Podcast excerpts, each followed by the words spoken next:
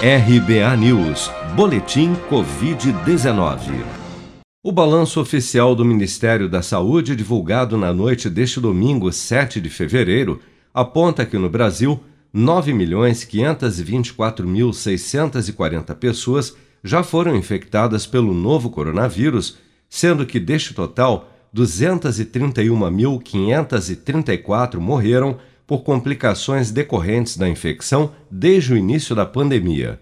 Segundo estimativas oficiais, 8.397.187 pessoas já se recuperaram da Covid-19, enquanto outras 895.919 seguem internadas ou em acompanhamento.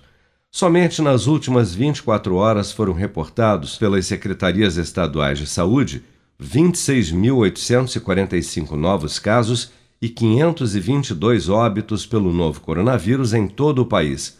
Vale lembrar, no entanto, que estes novos casos e óbitos são os totais registrados até às 16 horas deste domingo, independentemente do dia em que ocorreram.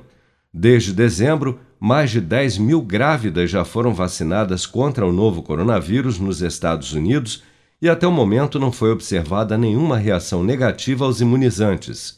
A constatação é importante porque, assim como no Brasil, grávidas e lactantes não foram incluídas nos estudos clínicos das vacinas contra a Covid-19 liberadas em caráter emergencial, como destaca a imunologista e alergologista Lorena de Castro Diniz. Esse grupo também não foi estudado, como as crianças, e então a gente não tem indicação para esse grupo, nem gestantes, nem lactantes. Mas isso vai acontecer e a gente vai ver nesse estudo de fase 4 aí, que é a pós-comercialização, de que muitas gestantes serão vacinadas inadvertidamente, porque não sabiam, às vezes, que estavam grávidas, estavam no comecinho da gravidez, ou por não, não querer contar mesmo, e o medo maior da doença se vacinarem. Enfim, e mas assim, os estudos em cobaias nos animais não demonstrou nenhuma teratogenicidade. Então parece que a vacina de fato é segura nessa população. Mas ainda não está autorizada em bula porque não foi uma população estudada, né? A gente não é muito difícil uma gestante aceitar participar aí um estudo como voluntária de um, medicamento ou de uma vacina nova, como as crianças também. Então, a gente vê isso mais pós-comercialização, o que acontece em off-labels, a gente percebe aí, com o tempo, a segurança e a eficácia nesse grupo de população.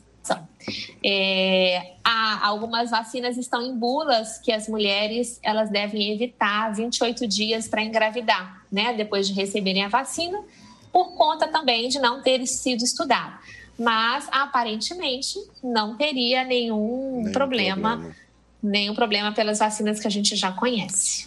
Segundo o Instituto Nacional de Alergias e Doenças Infecciosas dos Estados Unidos, ainda que não se tenham pesquisas específicas sobre a vacinação em grávidas, a decisão da aplicação das doses em grávidas se apoiou em diferentes estudos alertando que a gravidade de serem contaminadas pelo novo coronavírus durante a gestação é maior do que possíveis reações à vacina.